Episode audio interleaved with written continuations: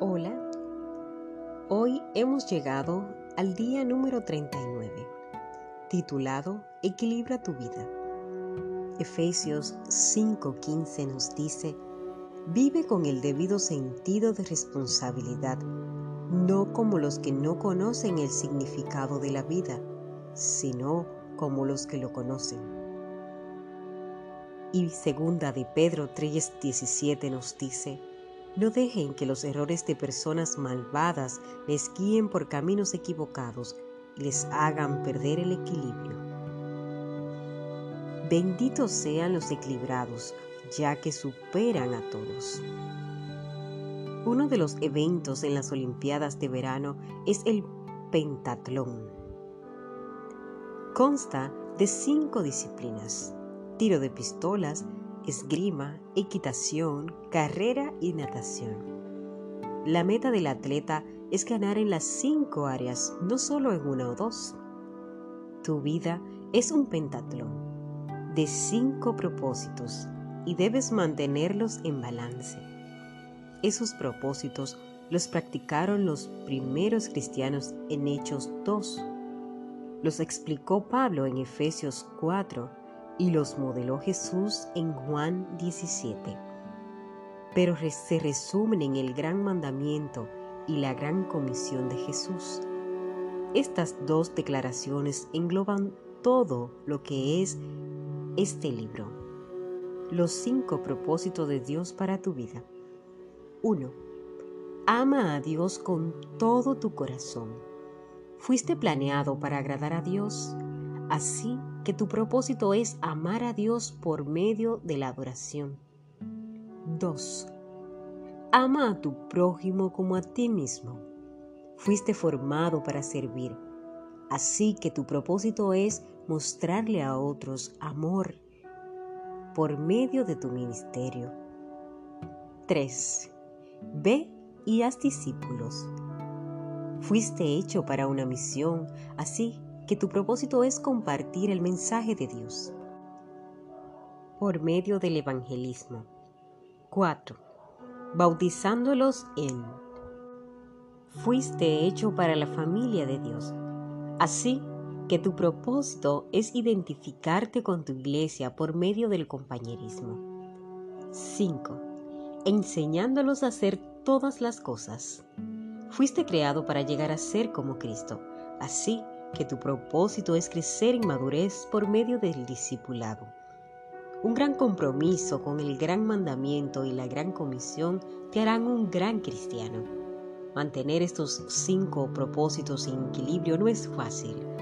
Todos tendemos a dar demasiada importancia a los propósitos que más nos apasionan y descuidamos los otros. Las iglesias hacen lo mismo pero tú puedes mantener tu vida equilibrada y seguir las pistas.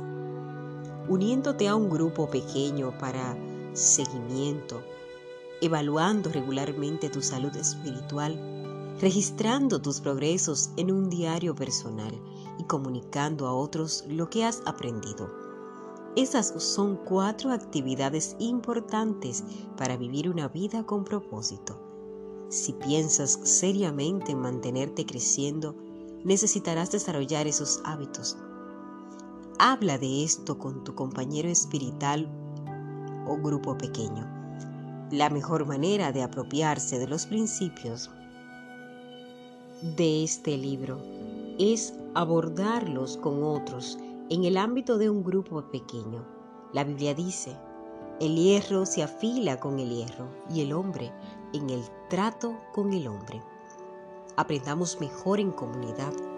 Nuestras metas se afilan y nuestras convicciones se profundizan mediante la conversación. Te insto seriamente a que te reúnas en un grupo pequeño de amigos y formes un círculo de lectura de una vida con propósito, para revisar estos capítulos semanalmente Estudien las implicaciones y aplicaciones de cada capítulo. Pregúntense, ¿qué? ¿Y qué ahora? ¿Qué significa esto para mí, para mi familia y nuestra iglesia? ¿Qué voy a hacer con respecto a esto? Pablo dijo, Practica lo que has aprendido. En el apéndice 1 hay una lista de preguntas para compartir en secciones de grupos pequeños o en clases de escuela dominical. Los grupos pequeños de lectura proveen muchos beneficios, lo que un libro por sí mismo no puede. Puedes dar y recibir información acerca de lo que estás aprendiendo. Puedes discutir ejemplos de la vida real. Puedes orar, animar y ayudar a otros que como tú han comenzado a vivir esos propósitos. Recuerda, estamos diseñados para crecer juntos, no separados. La Biblia dice, anímense y fortalezcanse unos a otros. Después de haber ido a través de este libro juntos como un grupo, puedes continuar con el estudio de una vida con propósito, que ya está disponible para clases y grupos. Eso está en el apéndice número 2. También te animo a que hagas un estudio personal de la Biblia. Tengo más de mil notas finales de las escrituras usadas en este libro para ti, para que estudies su contexto.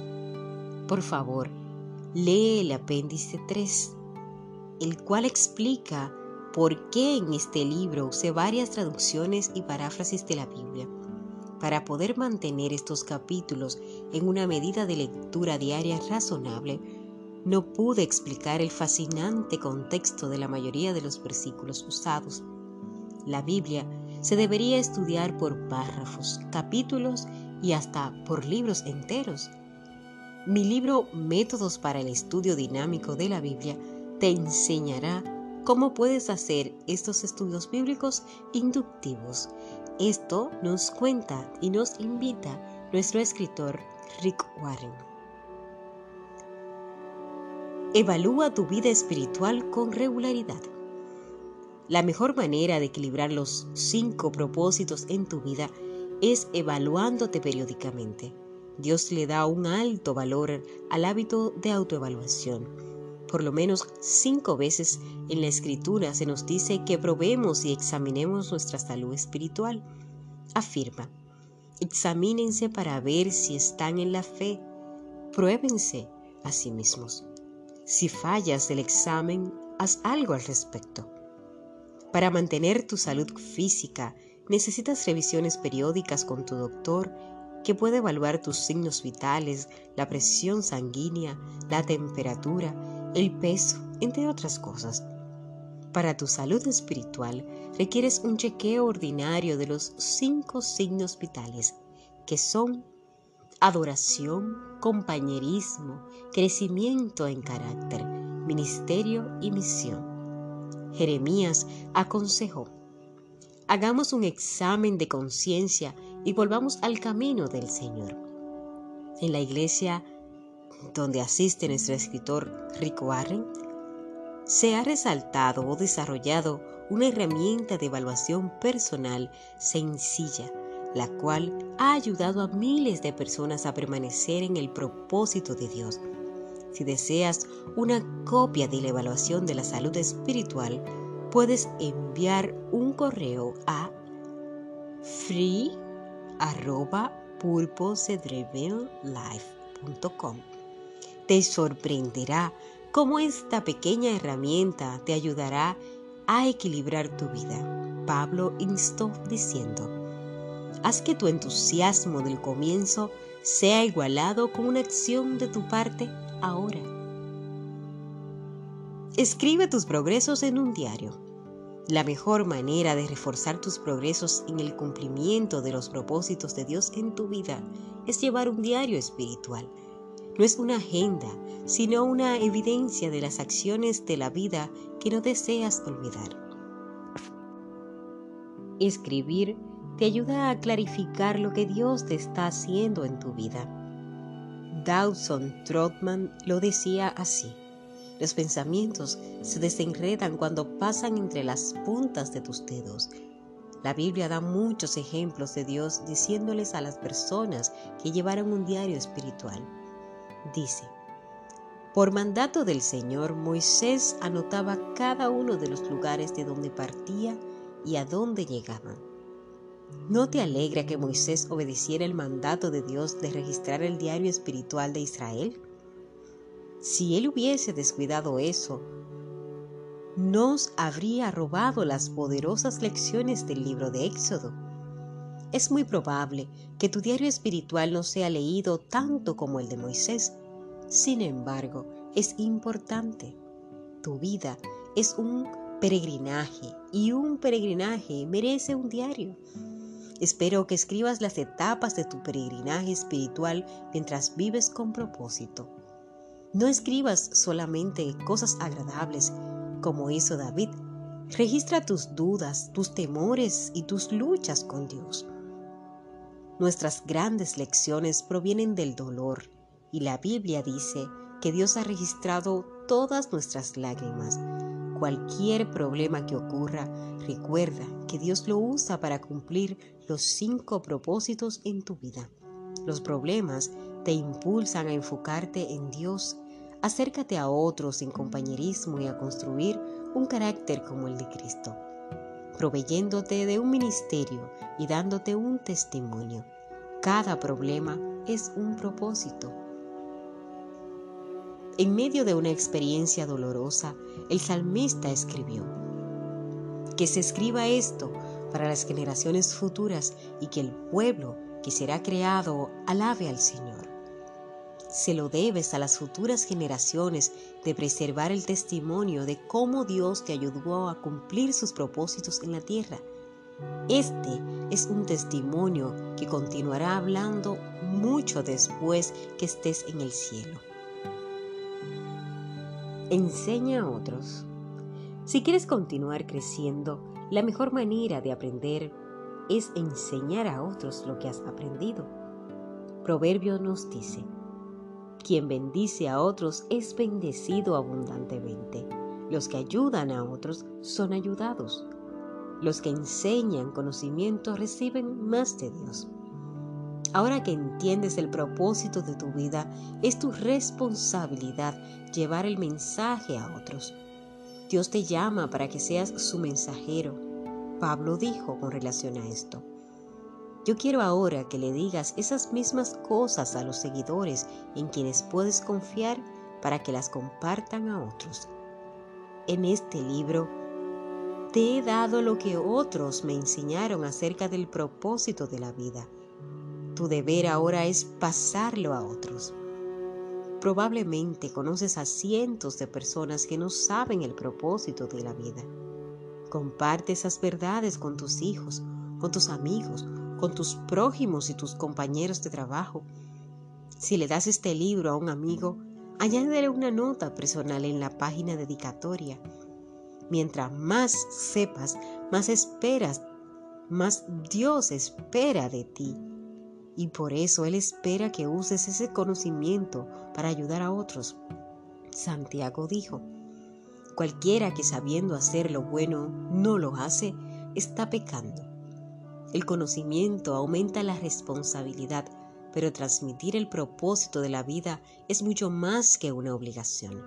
Este es uno de los más grandes privilegios de la vida. Imagínate cuán diferente sería el mundo si cada uno conociera su propósito en la vida.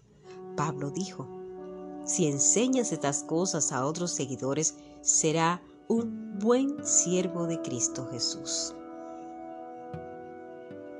Todo es para la gloria de Dios. La razón por la cual enseñamos lo que aprendemos es para dar gloria a Dios y construir el crecimiento de su reino.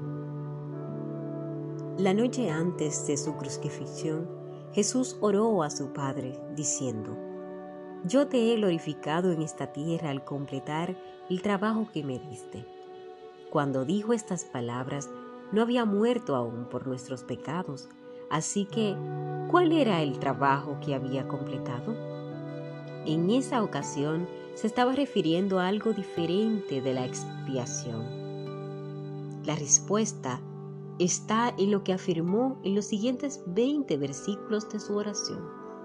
Jesús le dijo a su Padre lo que había estado haciendo los últimos tres años, entrenando a sus discípulos para que siguieran los propósitos de Dios.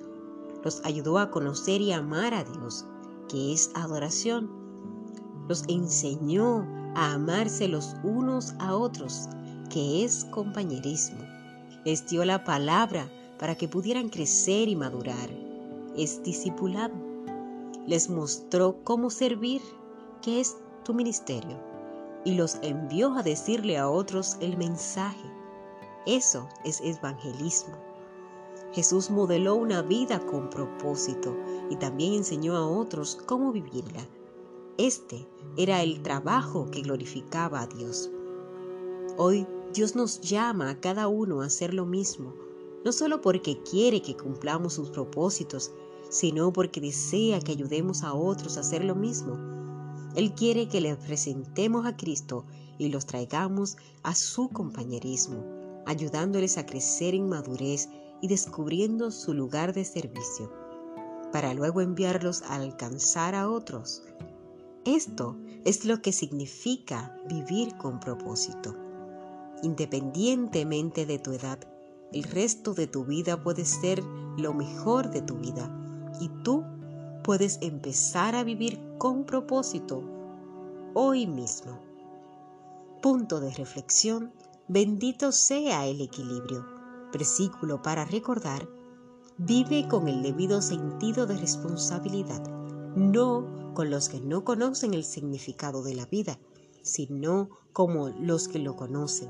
Efesios 5:15 Pregunta para considerar. ¿Con cuál de las cuatro actividades puedo comenzar para seguir y equilibrar los cinco propósitos de Dios para mi vida? Espero que ya tengas claro cuál es tu propósito. Adelante, anímate, esfuérzate. Yo sé que tú quieres y que tú puedes cumplirlo. Recuerda que Dios siempre va a estar ahí para apoyarte.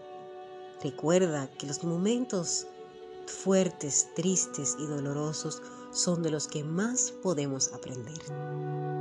Dios nunca va a dejarte. Él te creó con amor y siempre te amará.